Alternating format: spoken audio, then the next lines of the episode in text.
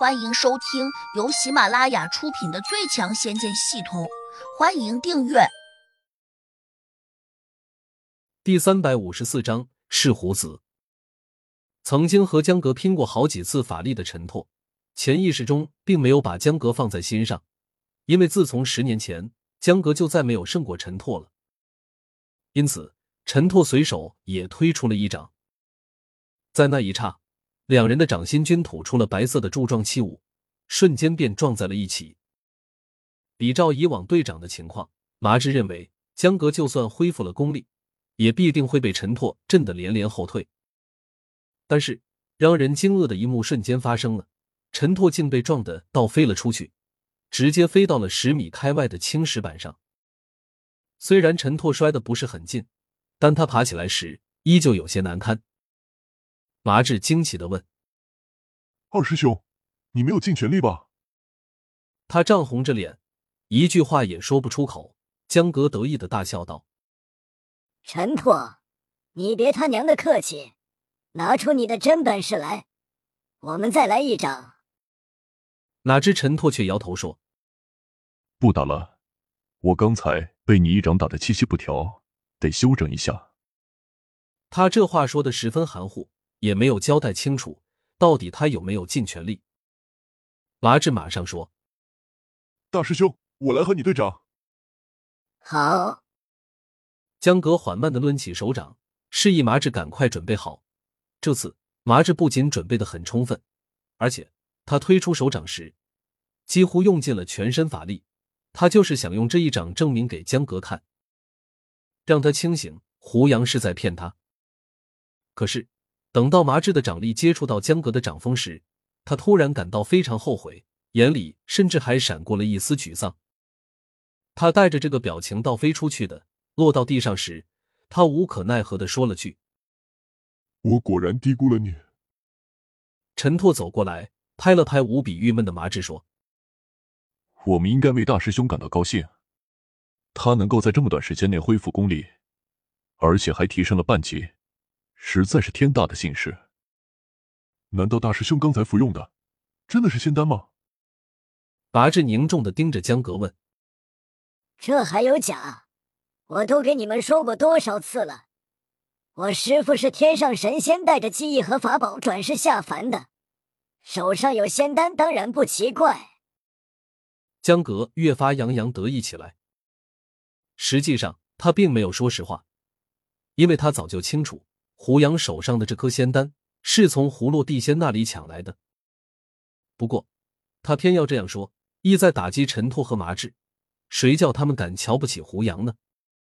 你们看不起胡杨，当然就是变相的认为我傻呗。江格心里哼哼着，又故意念了句：“你们想不想让自己的功力突飞猛进？”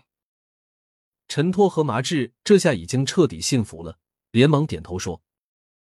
想，那好，等我师傅回来，你们就跟着我叫师傅，说不定把他喊高兴了，他也会给你们仙丹。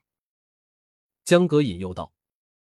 陈托和麻志眼睛开始放光，在这种巨大的诱惑面前，他们很快就丧失理智了。此时，胡杨去了西郊胡同幺六八号，既然胡落地仙说要带他去见什么赤姑子。那他自然得去。到了京城，秦家耳目众多，胡杨就算想躲，也几乎不太可能。与其如此，那不如硬碰硬。当然，胡杨并非莽撞，虽然他没有见过赤姑子，但却听胡落地仙说过，这个老家伙的功力大概在地灵六级左右，和胡杨差不多。而现在的胡杨手上有如意飞针，还有通灵宝珠。自然也就不怕赤姑子这样的普通地灵。等到胡杨到了西郊胡同一六八号，却发现那里房门大开，看着情形，别人好像并不怕他过来报复。胡杨下意识的用神识往里面看了一眼，发现当中一个空荡荡的庭院，里面坐着一个虎背熊腰的中年人。这人看起来约莫五十岁左右，但胡落地先称他为老家伙，很明显，他的年龄从脸上是看不出来的。让胡杨感到意外的，并非这个老家伙的相貌，而是他的镇静。通常一个能够如此镇定自若的人，他一定有所依仗。莫非他暗中潜藏着高手？胡杨刚这样想着时，一个穿着黑衣服的青年就从里面快步跑出来了。那人冲胡杨微微欠身，客气的说道：“胡真人里面有请，家主等你多时了。”胡杨心里略微有点不安，虽然他身上带着根本不用再惧怕地灵的修炼者，但他却还是生出了这样奇怪的感觉。纵使昨天面对着地龙王蛇时，他也没有担心过什么。可现在，他总觉得哪里不对。不过，胡杨还是挺起胸膛走了进去。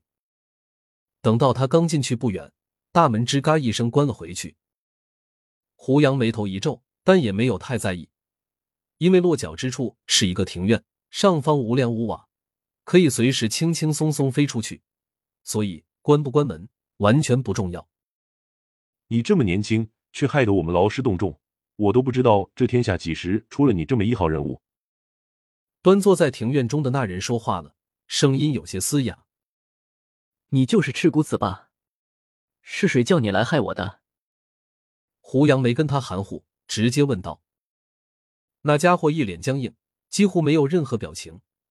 他就这样冷冷的看着胡杨，打量了好一会儿，才缓缓的说道：“正是老夫，拿人钱财，替人消灾。”要说我为什么要叫人来对付你，那也只能怪你得罪了不该得罪的人。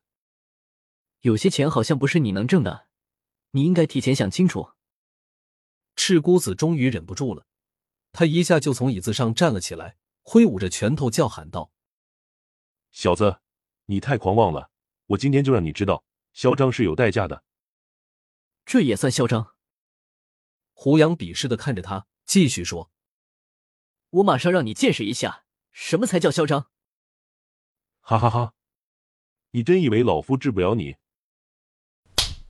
赤姑子突然冲身后方向拍了下手掌，随着一个清脆的声音响起，一个身穿黑色长袍、蒙着脸的人，像个鬼魅一般飘了出来。